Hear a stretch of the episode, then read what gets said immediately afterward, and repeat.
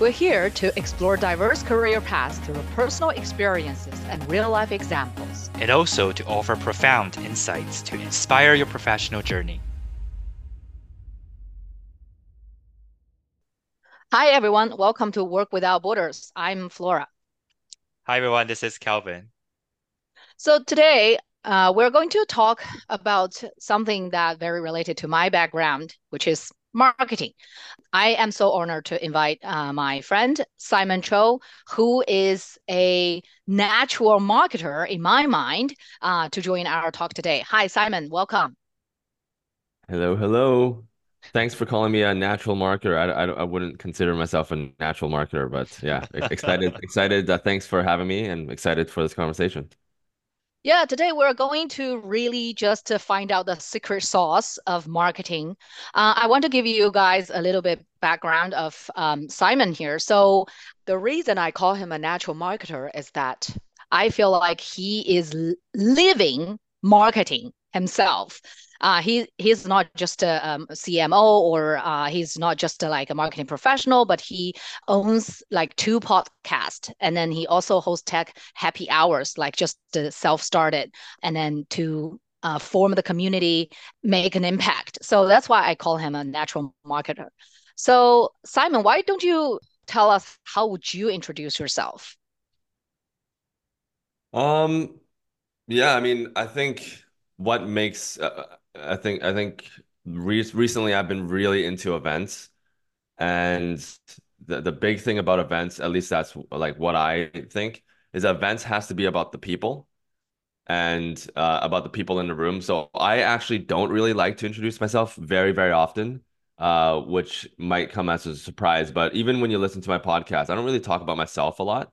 I like to listen to other people's stories, and I think that's what makes um I think that was one of the secret sauce uh, for me as a marketer is just always thinking about the other people and thinking about the other person on the other side.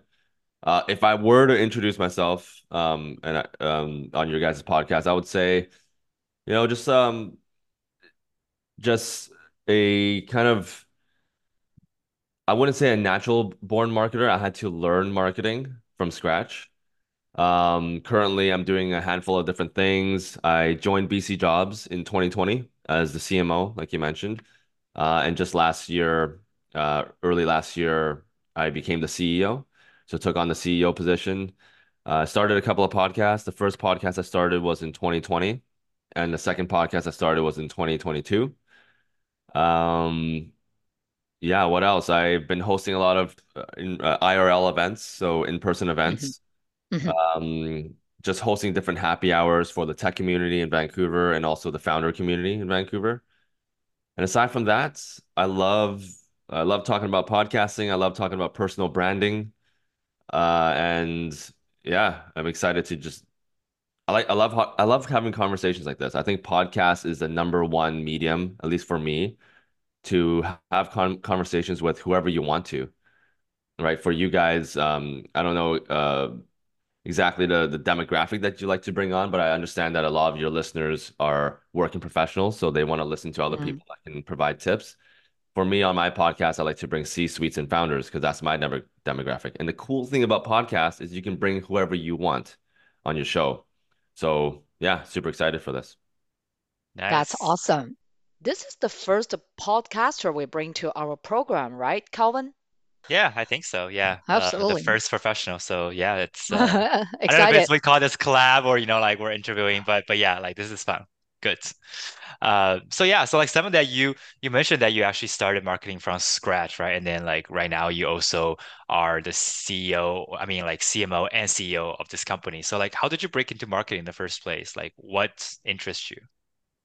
Oh my God. I don't know if you guys want to get into the full detail. I'm, I'm happy to dive into it, but um, I it was a very very tough journey getting into marketing for me, uh, because I graduated with a finance degree. Oh. Imagining imagine spending four or five years um, thinking that you're going to go down one path. I mm-hmm. really wanted to be an investment banker. So I did the whole my whole finance degree. That was like four or five years. I did internships, co-ops, and all that stuff, thinking I was gonna get, get into banking. Ended up getting a job in banking and then realized I hated it.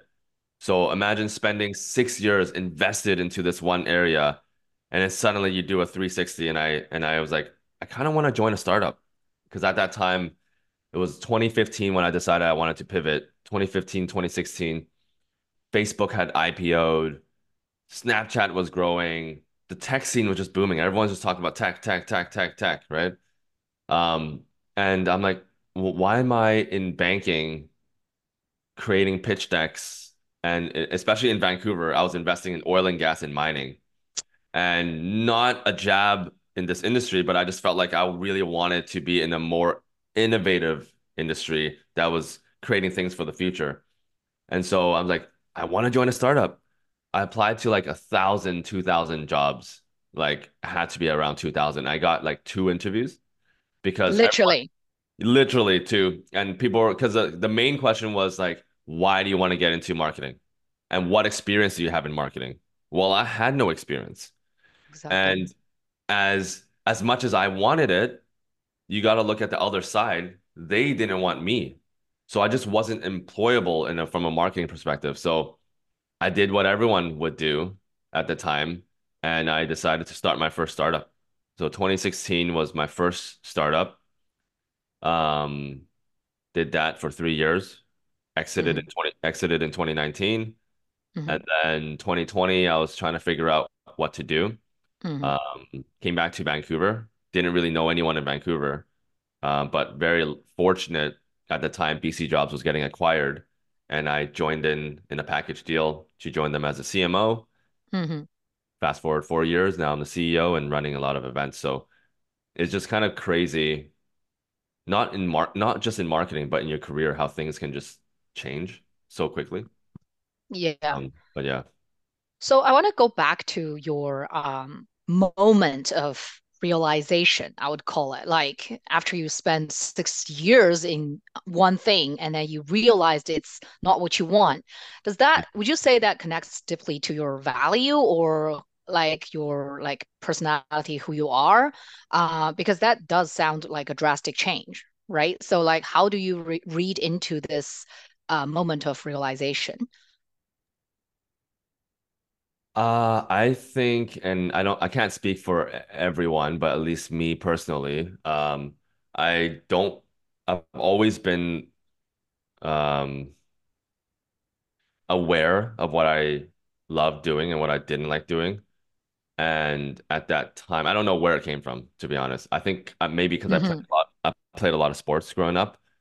Uh, and I always was aware which sport I loved more, and I spent more time in that sport but when it came to your career, you kind of only have one path, like finance.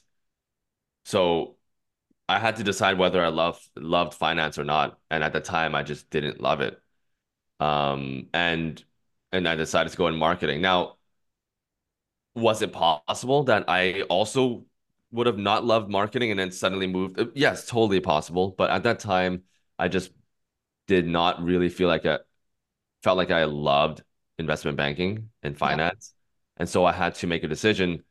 I kind of dug deep within myself and and I was always very creative. Um, I did a lot of art growing up. I did kind of uh like on stage theater, acting and singing. Like I, I did a lot of that stuff growing up. Mm-hmm. Um, I always was very like always thought of myself as a pretty creative person and and I'm just asking myself like why did I get into banking and um, I think the the big reason was the money. Like I was drawn to the money in, in banking. Um, but then, you know, I don't know. I, I just felt like I needed to make a change. I, I don't know if there was a moment in time. It was just like many, many moments, um, right. you know, with myself and asking myself, do I love it? And I think people that are listening that are in a certain career or in a business or whatever, just constantly asking yourself, do you love what you're doing right now is so important because man, we spend like 60, 70% of our waking hours working. So if you don't love what you're doing, that's a pretty shitty thing that you're spending that much time like doing something that you don't love, right? That's very true. Yeah. And also yeah. sending 2000 plus resumes when you first break into the industry, that's just a dedication, right? That's crazy. And then is it why that you decided to start your own company instead of like pursuing working for somebody else? Uh, because that you feel you, you know, you're only hearing two out of 2000. Is that, is that the like main reason? Oh yeah. Super like frustrating.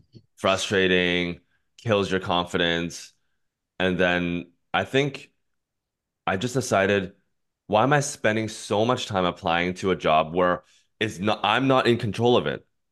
After I send my resume, now it's out of my control. It is now fully in the control of the of the recruiter. And I just decided if I start my own startup, at least I can control whether it fails or not. No one can tell me that I'm not ready or sorry, you don't have the experience. Mm and I think we're in a place right now, and I'm happy to talk more about jobs and stuff if that's where you guys want to go. Like I'm happy to talk about whatever you guys want to talk about, but um, we're in a place right now where a lot of jobs are getting displaced, a lot of layoffs, yes. a lot of hiring freezes. And I talk to a lot of people, obviously in my role as as CEO of BC Jobs, I talk to a lot of people, a lot of talented people um, that got laid off and just have not have had similar rejections uh, as I as I am. Like I talked to this one person recently, ex EA, um, ex Yelp, senior, very senior, mm-hmm. so much experience, but been mm-hmm. jobless for eight months now, and and this is just one case of tens of hundreds of thousands of people out there.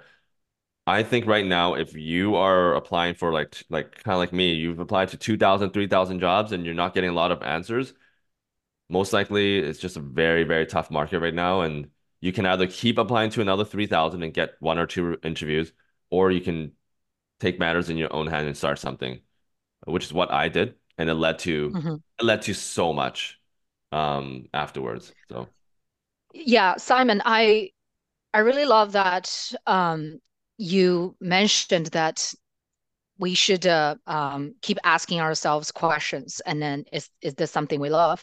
Um, but i want to i want to challenge you a little bit right here right now because you you yourself know not everybody is a ceo type not everybody is startup type.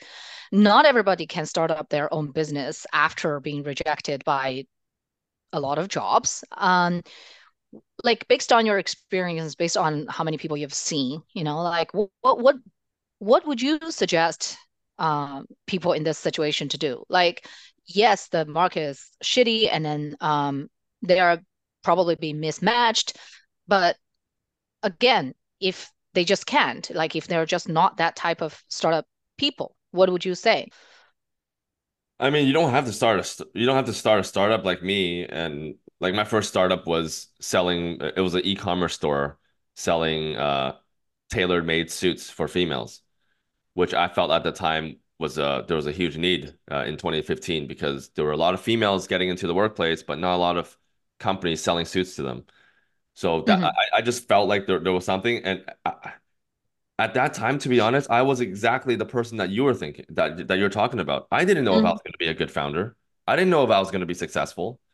Um, and I think a lot of people that have never started a, a business and don't have, you know, rich uncles and successful successful family members that can guide them towards entrepreneurship. Most people will decide, "Hey, I'm not an entrepreneurship because that's not what my family did. That's not what I did." Mm-hmm. I was exactly in that position. Mm-hmm. I could have also talked myself out of it, but for something in me th- thought that I needed to start it. So, so I guess your question is like, what if what if the person is really not feeling like they're they are an entrepreneur? Well, that's okay. You don't have to go down that path, but maybe start something else. Um, I'll give an example. If you want to get into marketing, maybe start a newsletter, start a blog. Th- that, I love that. That will teach you marketing skills. Love it. That you can add that you can add to your your resume for your next application. Or let's say you're a complete opposite. Let's say you're more of a technical like software uh, engineer, developer. Well, you can start an app like you yeah you know like leah yeah exactly you don't you don't have to you don't have to market it because that's not your skill set but you can build something gorgeous and and with so many specs and features that now, hey, look, now you can show off this project as something that you built on the side. It will add to your resume. Just do things that will add to your resume. Like you don't have to start a full on startup. Mm. I love it. I love it. I think what uh, Simon is saying right here is to gain as much as agency to really initiate what you really want to do. And then you can, it, it can be as small as a newsletter um, or an app, but uh, definitely will lead, will guide you to somewhere um, you want to be. That's that's brilliant. I love it. Yeah. And then what I'm hearing is that also putting your passion right into something small, right? Start something, and then maybe a side gig, even that you cannot find a job right away. Maybe start something small and showcase your abilities, and you know, build up from there, right? Exactly. Yeah. It, like I think the first thing I ever started was exactly that. I started a blog um 2014 uh, I was uh working in a bank and I saw so many mining mining companies and oil and gas and, and all that stuff. So I started a blog just sharing my thoughts on what I thought about each investment. But then I started getting bored of it. So I started writing, I found myself writing more and more about tech stocks I was writing about mm-hmm. should, you, should you invest in Facebook? Should you invest in, I talked about the Snapchat thing. I st- I talked about Yahoo at that time. I think Melissa Melissa forgot her name now. Uh, she was the old CEO, the female, and she got pregnant and then she came back. So I talked about how amazing it was that a CEO got pregnant and came back to work after six weeks. I found myself kept talking about tech over and over again on my blog, mm. and that guided me Sometimes mm-hmm. starting a blog can guide you in your own per- personal thoughts. If you find yourself talking a lot about an area, chances are you're probably passionate about it. But if you never have a chance to let your your brain have an outlet so that you can kind of read and understand your brain a little bit more, maybe you'll never understand. Uh, it'll be hard for you to understand where you really are passionate about. And that's why when you go into job interviews, a lot of times, like the recruiters or when you get to the final stages, they want to ask you like, what are you passionate about? Like, what are you excited about? What are your hobbies? They want to know that you understand yourself, right? And um, at that time, I re- didn't really fully understand myself too too well, but I did understand what I didn't like, what I was kind of curious about. Yes, that resonates a lot because I think um, doing reflection is one of the most important thing of self-development. If you really want to be who you want to be you need to do as much reflection as possible and then um, understand yourself.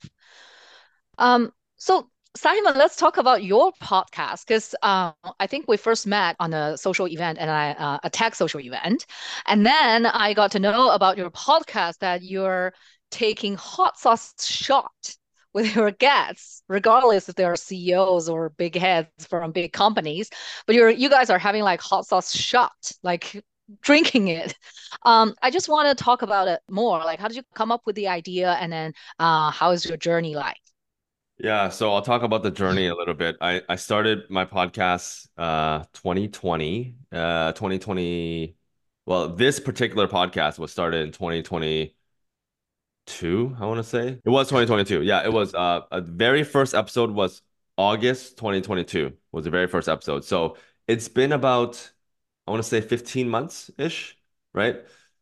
The first two uh the first one or two months, it was just a regular marketing podcast. Like I, I got founders. I, I first of all, I knew who I wanted to bring on the show. Okay. CEOs, CMOs, and founders. I knew that already because I want to connect with other people and have conversations with like-minded people. At the time, I was a CMO transitioning to a CEO, so I wanted to speak with more CEO slash CMOs. And I also was a past founder, so I want to talk to founders too. So I knew who I wanted to come on the show. Now, with the hot sauce and everything, that actually didn't happen the first two months. The first two months, we recorded probably ten, nine episodes. Um, we wanted to go pretty fast, so we re- recorded nine or ten episodes really quickly uh, and we barely got any views, like almost no views. Like I'm talking about each episode had 10 views on on on YouTube, 20 views on Instagram, maybe five listens on Spotify. Mm-hmm. Between me and my probably my girlfriend and my cousin or whatever, right? It was basically no views. And at the time I'm like, man, We're we're one of 100,000 marketing podcasts out there. Probably that's the reason why no one listens to our stuff. And when I when I when I ask myself the question as a CEO, CMO, am I listening to a lot of podcasts? And the answer is not really. And probably I need to target I need to target the younger audience, the younger listeners, and maybe the junior to intermediate marketers. And I knew I needed to do something to stand out. Like if I'm if I'm just gonna talk about marketing tips and tricks, there's 100,000 other people talking about it. Why should they listen to Simon's podcast? And I'm like, okay, you know what? Let's. I, I did a little bit of brainstorming. My favorite pot, my favorite show that I watch is Hot Ones by Sean Evans, and I watch it all the time religiously because it's entertaining. It's a, it's a show where they bring celebrities on the show and they eat very spicy chicken wings, and then they start sweating and they you know, and it's just it's entertainment, but you learn a lot. So I'm like, okay, cool, let's try it. Um, we we we reached out to like 40 C suites, um, and like I think we got two responses three responses. One of them said, "There's no way we're gonna do hot sauce," and, the, and and the other two was like, "Sure, can I learn more about it? Like, can I see some episodes?" Mm. Same same problem, right? Like, I don't have examples. Experience. So I, can't, I can't tell you whether it's gonna happen or not. But from the from the answers that we got, it seemed like no one was interested. But we kept pushing. We got we finally got one local company, um, Mark Mark Wandler, local CEO local. I know him. Yeah, we're alumni. Yeah, he came on the show and he mm-hmm. gave it a shot. Literally gave it a shot. We took shots of hot sauce on the show. That one episode went to ten thousand views, from ten views to ten thousand, uh, not 10,000, 1,000 views. So not like mm. cra- not crazy, but it's still a hundred x improvement from where we were. Yeah. So okay, I think I think this is cool. I'm happy with these kind of numbers. Let's keep going. We kept recording more and more and more and it kept growing from a thousand to thousand five hundred to two thousand views and two thousand five hundred. Because who, all of all of, like if you're a founder, think about it, if you're a founder of C suite, all of your employees want to see you die with hot sauce. it's hilarious. It's hilarious. It but it draws you in with the hot sauce. But then the content of the show is so valuable that okay, I'm gonna listen to the content now. The hot right. sauce draws you in, but the content makes you stay. We kept doing it. And then we got Microsoft on the show. As soon as Microsoft came on the show, like everything kind of opened up because we got a big brand name. Mm-hmm. The CMO of Alo Yoga came on the show. CMO of Jenny Craig came on the show. CMO of SEMrush, CMO of Stack Overflow, CMO of um, Meetup.com. You guys might know Meetup.com. Mm-hmm. She came on the show and it just kept going. We kept getting big names. CMO of Slack came on the show. Mm-hmm. It just kept going over the last over the next 12 months. And um it's just been like a first of all, very humbling and uh, incredible journey personally. Mm-hmm. And I've, I've, had so many incredible conversations with C suites that I never thought I would ever meet, by the way, as a mm-hmm. small, you know, company, a CEO of a small company in, in Canada. You know, BC Jobs not a really large company. I I don't I don't really know a lot of people. So, but because of through podcasting, I was able to meet people all around North America and around the world that I would have never never have met. So, yeah, it's been a really cool. Nice. That's a great journey. What yeah. I'm hearing is that the hot sauce is the secret sauce, right, Simon? Should we start taking a, uh, you know, like a hot sauce right now? hot sauce is definitely a secret sauce. Um, That's awesome. Love it. Yeah. Love it. Yeah, yeah, yeah. That sounds fun, right? Like I actually think the idea of it is just, you know, uh can draw people in and then afterwards they can focus on the content. Yeah, I think that was very brilliant, very brilliant. But how did you how did you think of having podcast as your uh, like a platform to uh, have more impact um, on people? Like, how did you start your podcast in the first place? Why podcast? Yeah, I mean, maybe I'll throw I'll do something different. I'll, maybe I'll throw it back to you guys first. Like, why did you guys start your podcast? I love it. Calvin, uh, do you want to take this one? Sure, sure. Yeah, I'll take this one. Um, I think it was honestly, um, I was a guest to one of my friend podcasts. Uh, and they wanted to talk about my career transition and then a bit of, you know, giving advices, you know, to audiences. And then afterwards, it's like, you know what, this is actually kind of fun. Like I love, you know, sharing the idea and then, you know, giving the impact. Um, and then I also know Flora for the longest time. And then I think offline, Flora and I, we always have like very in-depth and brilliant conversation. So I just called her right away. I was like, hey, do you want to do this together? And then she's like, let's do it. So it's literally like over a weekend, right? Like we had everything planned out. I feel like this is one of our passions, you know, like like mm. I realized. So we're very mm. efficient. We're so productive. Like over one weekend, we have all the plans out. We had, you know, we did all the brandings, content creations, and then we just, you know, and then we're here. Um, yeah. Six months later. Six months later, exactly. Now it's uh what, eight months now. eight months now, yeah. Yeah, yeah. So I would say, you know, it's just passion, and then yeah, we wanted to share our ideas and um, yeah, see what impact we can bring on people's life. I mean, for me, I'm uh, I do have the impulse to share. Yes, I uh, I published two books, and then I have my blog, really slowly updating, but um, still, um, I'm I write regularly, and um, I think for a while I was trying to hold back a little bit of sharing my thoughts and ideas because I don't want to be preachy or I don't want to be imposing my ideas to other people.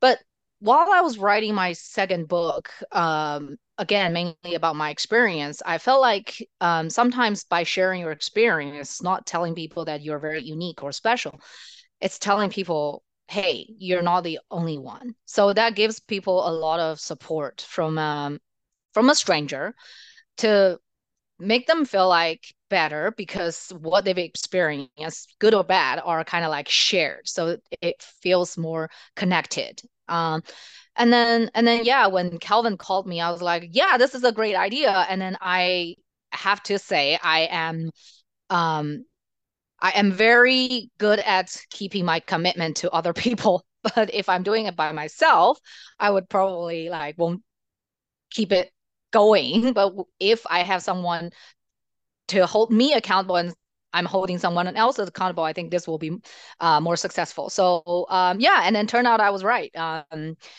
uh, we had agreed that we're going to uh, publish an episode every week, and then here we here we are. We do it every week. Uh, but if if it were just me, then probably I would just a slack. So yeah, that's how we started.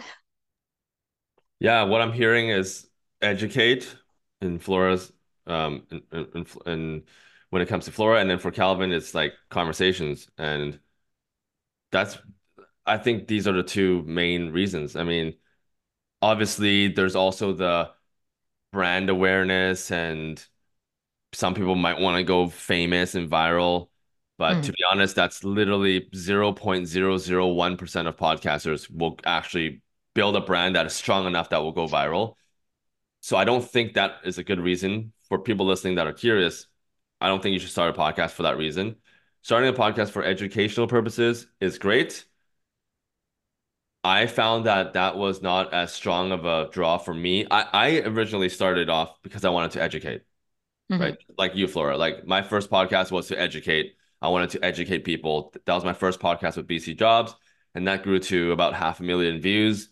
We, mm-hmm. we had a lot of views, but over time, the viewership kept falling because um, if you're just there to educate you're gonna find that there's a lot of other people that are coming into the space to educate, okay. and so much content out there. That's right. So much content for education. Why should they listen to you, to to to to, to us? I find that education piece is tough because it's so competitive. Mm. But my when I started my second podcast, it was really for one purpose, uh, one reason only, which was to connect with other people. That's it. I knew I wanted to talk to more CEOs and, and, and CMOs and founders. I just wanted to have more conversations like that. That was it. Yeah. Whether it grew big and became popular. We're very fortunate. We we just broke a million views on our on our podcast, but that didn't matter for us. It was the conversations. Like, when do I ever get to sit down and have a two hour long conversation with the CMO of Slack? Just would never happen. But through a podcast, through a, a channel, it happened. So for me, it's really all about the connections. Like yeah, I love it. Yeah. That's exactly how I feel too, right? The conversation, you know, it's like sitting here right now, listening to your story, Simon. I think we're also benefited a lot, You're right? Just learning a lot your story. Um, so yeah, I think this is very valuable. Uh, also, this platform can enable us to, you know, talk to more people, right? Like, which is yeah. Out of our own, I don't know, like our industry or our friend circle. So, so yeah, this is this has been great. Um, so I I think that you mentioned you have two podcasts, right, Simon? So if you would like to maybe give us a bit of introduction about this two podcasts, and then because yeah, I think that would be great. Like, uh, what are the two podcasts? Yeah, the first podcast is called Innovators by BC Jobs. This one is strictly branded for BC Jobs, and mm-hmm. um, we actually had paused that after after eighty, I think 85 episodes ish. We we actually put on pause because the the premise of that podcast was to educate job seekers on mm-hmm. how companies are hiring during COVID. So it was mm-hmm. very time constricted. Once COVID ended, there really was no need for us to continue the podcast. Um, so we actually put that on pause as of 2022. And the reason, the one of the main reasons why I wanted to start the second podcast, there were two. Number one, I wanted to connect with more C-suites and founders, but that came second. The actually the first reason why I wanted to start the podcast was I didn't want to put all the equipment that I bought to waste. like I spent so much money on the camera and the and the mic over here and like all these different. I learned the whole process. Like oh, it was such a waste if I just were to stop podcasting all in all. What let's try to come up with and then I started like I spent a weekend trying to come up with a name for the second podcast. Yeah. Um so yeah, second podcast called Marketing on Mars. Mm-hmm. Uh, uh I think the idea there was to bring on C-suites to ask them tough questions, kind of like put them on a hot seat. Yeah. So I was thinking, what kind of name would be hot? Okay, I, I wanted to keep marketing on there because I wanted to keep the marketing word in there. But then I also wanted I also I don't know what this is called when you have two words that have the same letter. Totally forgot what that's called. Someone's probably going to comment, but I thought, okay, Mars is hot. Marketing on Mars. Mm-hmm. It just kind of came up when I was like showering one day. I was like, oh, yeah, I shared it with a few friends. Oh, it sounds good. And literally the next day, I just put something together. Um, didn't really think too much about the name. Didn't even know I was going to do hot sauce shots. That came way after. Mm-hmm. Uh, so it just goes to show the name doesn't really matter mm-hmm. and and and uh, things will change, but getting started is the most difficult step. That first step of starting is the hardest step. Everything else can change after. Yeah. But nothing can ever force you to start. Only you can start. And once you start, everything can will take shape afterwards. Brilliant. I love it. That's cool. And then um you started to host events, happy hours for founders and recruiters and so on and so forth. Uh, we want to delve in a little bit more on that aspects of your passion or your um, goal. Like, why did you start to do that? Yeah, totally. Um, so as a as a as a previous founder, I found that the hardest thing for founders is just having like a having a community of other founders that they can just talk about challenges with. I found that's that for me, I spent a lot of time in Silicon Valley and in China and in Korea when I was starting my first startup. So I was not in Vancouver. Mm-hmm. Um, and as I was traveling around and building my first startup, um, I just felt really lonely because I never I I never spent enough time in one city to build a community. But when I did go out, like when I was in Silicon Valley and I went out to networking events to meet other founders, I found that the best was just sharing, having conversations and, sh- and talking about your struggles and your journey. And I really wanted that in Vancouver. Once COVID opened up in 2022, I'm like, okay, mm-hmm. let me see what other founders are doing. Like, I want to see what the the net the scene in Vancouver is like. And whenever I went to an event in Vancouver, it was always like not really founders. It was like someone like students and business development people and salespeople. Yeah. All the founder events weren't actually founders. They weren't actually building anything. And so I was like, okay. Mm-hmm. Um, I went to like two or three events and I was very disappointed in the scene in Vancouver for founders.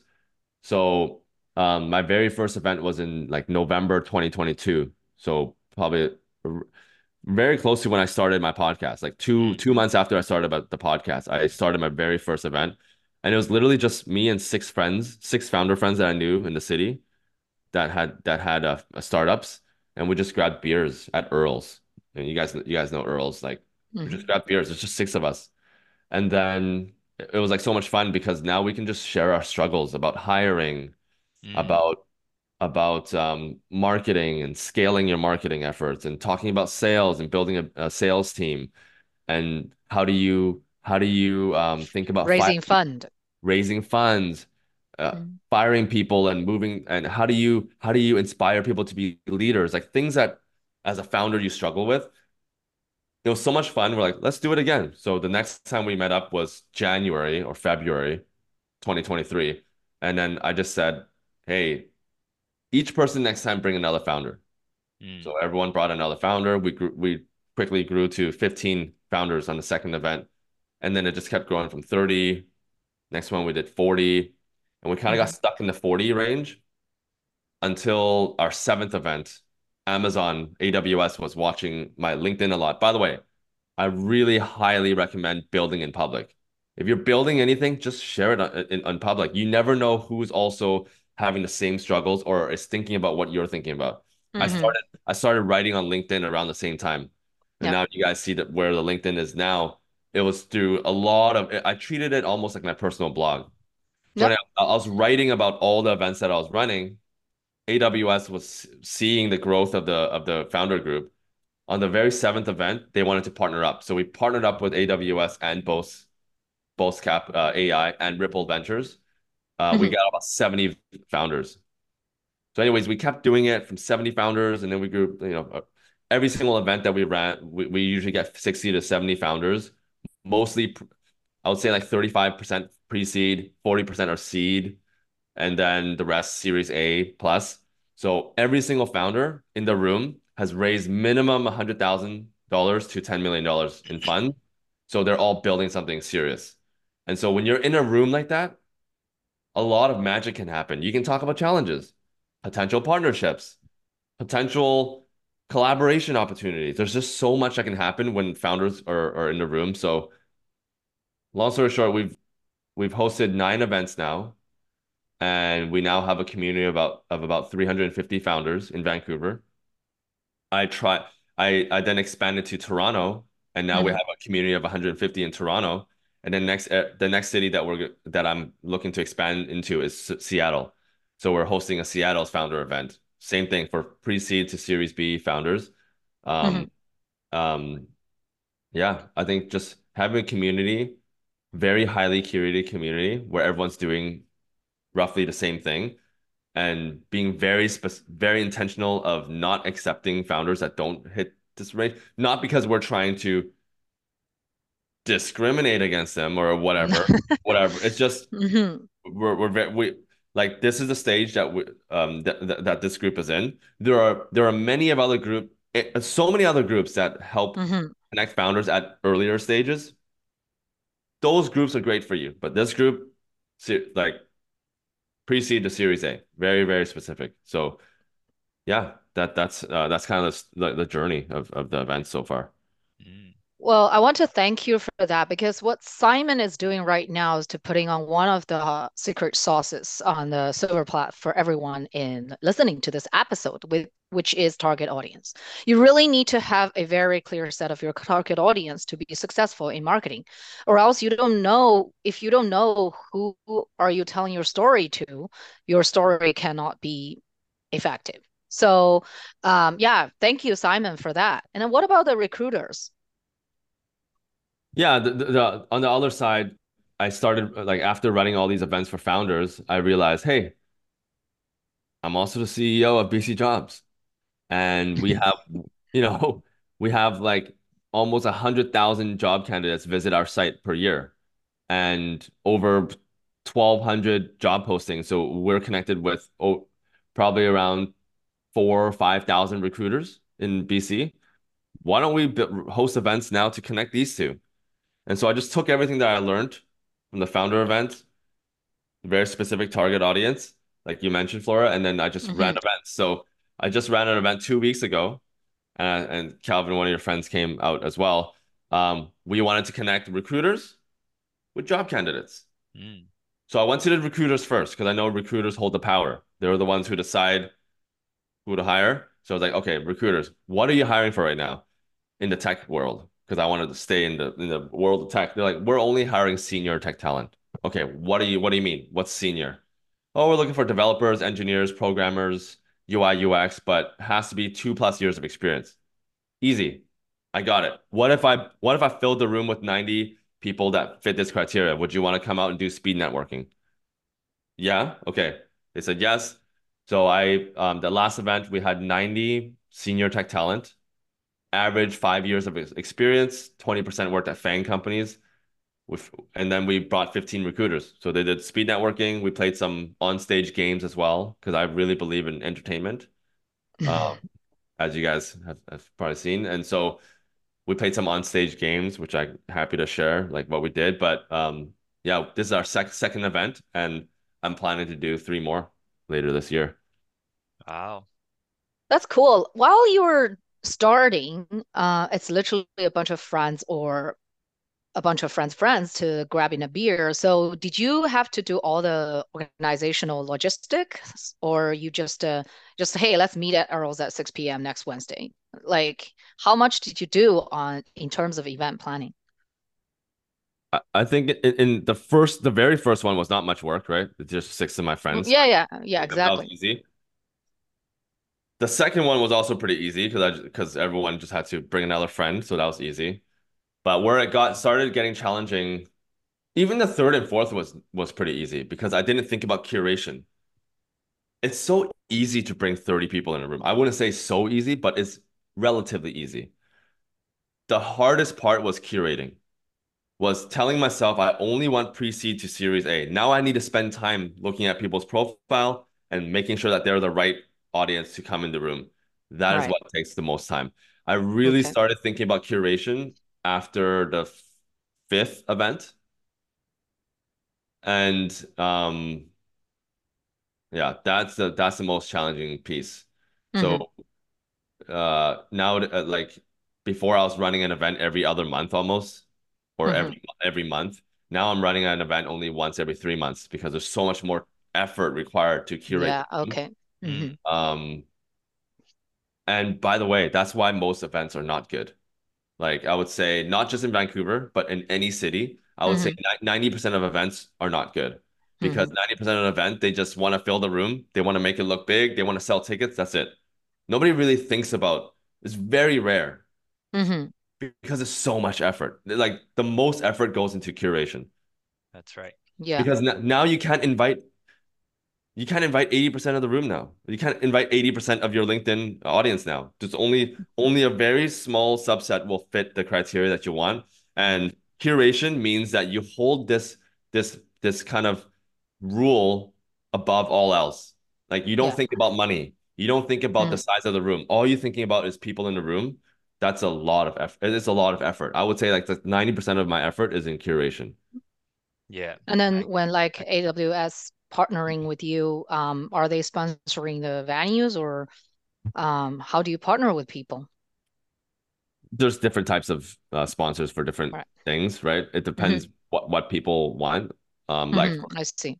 For example, for example, I hosted a poker a poker night um th- three weeks ago with 30 founders, and um, you there's a lot of rules behind that. You can't you you can't gamble because it's illegal. So it had to be based on charity. So we brought a charity on board who uh, can ah. collect who can collect the money. Uh, mm-hmm. Uh, and all the money went towards a charity, but the charity had to be founder focused. So finding a charity that is founder focused. Mm. Um, and then also some companies don't want to be affiliated with poker or gambling at all. mm. right? Yeah. Most companies, I would say. So mm-hmm. then you got to find right the right sponsors for the right events. Whereas mm-hmm. happy hours are very easy. Everyone can sponsor happy hours. That's fine. Mm-hmm. Um, but like, so just understanding the sponsors and, uh, by the way, sponsorship dollars and revenue and all that stuff didn't come until like the seventh event when when A and when AWS came out and, and saw us, which means the first six events, everyone just paid for their own drinks and food, yeah. which is how communities are supposed to be built. Like you're not That's supposed right. to don't think yeah. about don't think about whoa, I gotta do all these things. Just start small. Yeah. Literally six people in a room grabbing beers at Earl's. That's how mm. we started. And that's how most things should start. Don't don't start too big. Yeah. Don't start with the end in, in, in mind. Start with just the beginning. What's your next step that you need to take? And That's go right. from there. Manage your expectations, right? Yeah. Yeah. And then by, you know, by hosting a lot of those happy hours or and then even the tech the recruiter events, how did you find it reflect on your own growth? Um yeah, by having all those events. Like pers- personal growth or yeah, personal growth. Holy, yeah. Um, I think I've basically had to become a different person. Um, not in a bad way. Mm. I'll explain. I'll explain. Um, before before I started doing podcasts, I think podcasting was where it began. I was very very much introverted.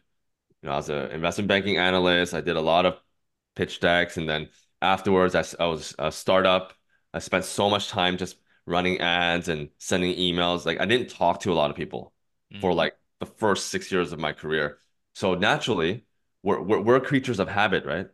When you don't talk a lot in your day to day, you naturally become more introverted you have more energy you have so much time by yourself i'm a i was very introverted but once i started running podcasts i became a little more extroverted but still not really because i'm just talking in a screen like this adding adding events where i'm hosting 30 40 70 people in a room i really had to learn how to be fast at it with conversations. I learned how to remember names. I was always very bad with names. I had to learn how to remember names. I had to learn Me how too. To, yeah, start conversations on a spot on the spot like that and and make and think about people in the room so much. Like there's a lot of skills that I had to learn. Um I I basically had to become a new person to match the Simon that I wanted to be to to to you know to run events well. Nice. And speaking of which, um, is this what you have planned? Did you plan all of this? Or it's kind of like grow naturally, organically into something? Yeah, it just grew grew naturally. Like when I first started, I just wanted to connect with more founders. Mm. Um, and it started with just six founders in a room and it just kind of grew naturally to 12 and then 20, 30. I didn't know like the group didn't have a name until three months ago. I called it happy hour because like because I kept inviting people, hey, let's grab happy hour. That's how the name mm-hmm. came out. Like, hey, let's grab happy hour. So then the name now you see on my LinkedIn is the group is literally called Happy Hour. Um, yep. It just started really naturally, like organically, and I think that's how most things start. Like I always use dating as a as a metaphor. Like if mm-hmm if dating, if getting a girlfriend or getting married is a final destination, and also if if like building a very successful startup that raises money and everything is a final destination, you can't start with a final destination in mind. You can't you you meet someone, you meet someone for the first date, you can't say, okay, here's the plan. We're gonna like, you know, I think we're gonna get married in like three, four years. That's my plan and we're gonna do this. We're gonna have a first date in this date, and then our second date is gonna be this month. Like if you plan out everything, it's probably not gonna happen the way you want it, and in in, in fact, it's gonna scare people off. That's really true. Scare, right? It's true. It's yeah. true. It's true. Versus you have a first date, you start off with some, some conversations, you get to understand the person. Like my first event with the founders, I just got to understand. We just talked about challenges, and then mm-hmm. I asked people, "Do you want to do it again?" everyone said they want to do it again. So we're good signs. Now we're gonna do a second event. Mm. So so if the person that you went on a date with liked you and they want to go for the second second date, and you got to confirm this by the way, right? Otherwise, an awkward thing. So you confirm it. Now you do the second date. Now you go to the second, a third date. After a year, you keep doing the right things. Life is life is just a cumula accumulation of all the decisions that you make. That's right.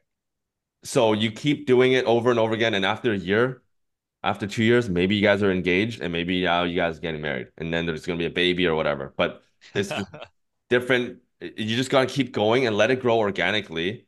But mm-hmm. if you if you keep, some people obviously have the end in mind, but mm-hmm. you can't you can't lead off that way. You can force it right? Yeah you can't force it. Yeah that's right. Yeah. Yeah. That's great. That's great. I i love this metaphor that you use dating and into you know. I think it's it's very easy for us all to understand. Yeah that's great. Absolutely. You you have your end goal in mind but you don't start yes. with the end goal. You start yes. with doing the first thing right, the yeah. second thing right, the third thing right, and then a series of right decisions, and then keep checking in, and then um, stay connected, and then um, eventually we'll get there, or maybe you won't. Yeah. Who knows? Maybe you right? won't. Yeah, yeah, exactly. Maybe you won't. Yeah. But it's a good mentality to have, right? Yeah. So Simon, what's your next big thing? Like, what's uh, what do you have planned next? I think um ex well, I'm gonna continue to do these tech events for Vancouver because I think Vancouver needs more.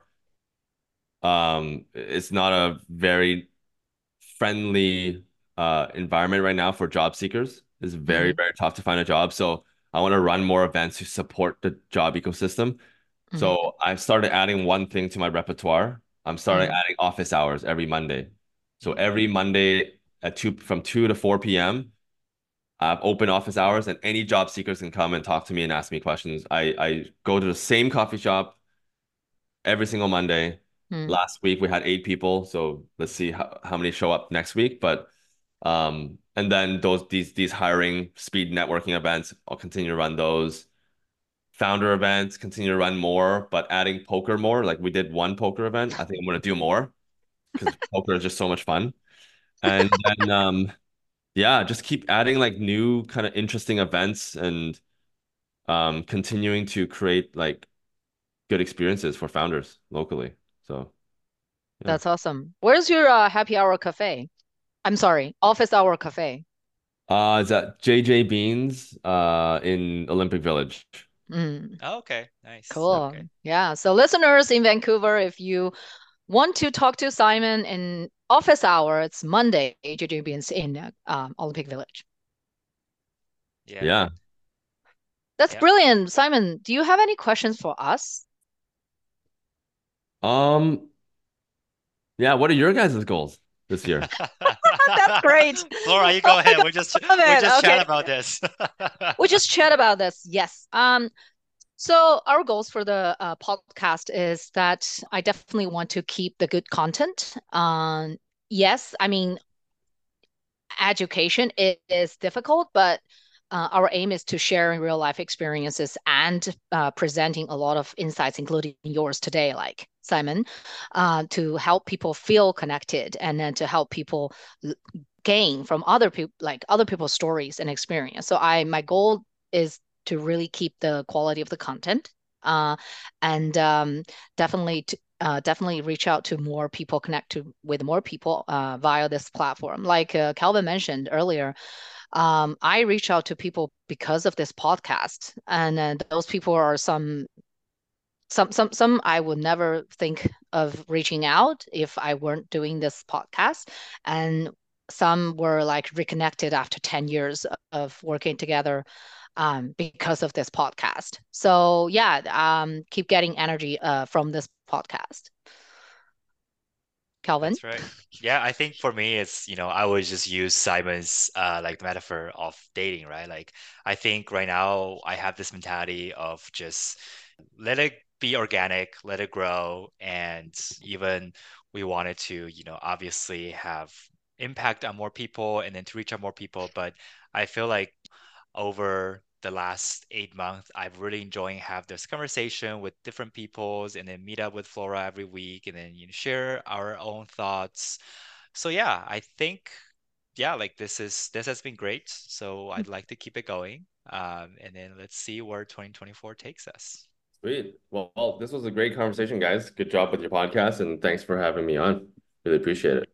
Yeah, thank you. Absolutely. Thanks, yeah. Thank you for coming, Simon. Really appreciate that. Yeah. Bye for now. Bye bye. Thanks, bye. All right, I guess um, that's it for today. Thank you for tuning in. Um, our audience can continue finding us on Apple Podcasts and Spotify by searching Work Without Borders. And we will see you again next Wednesday.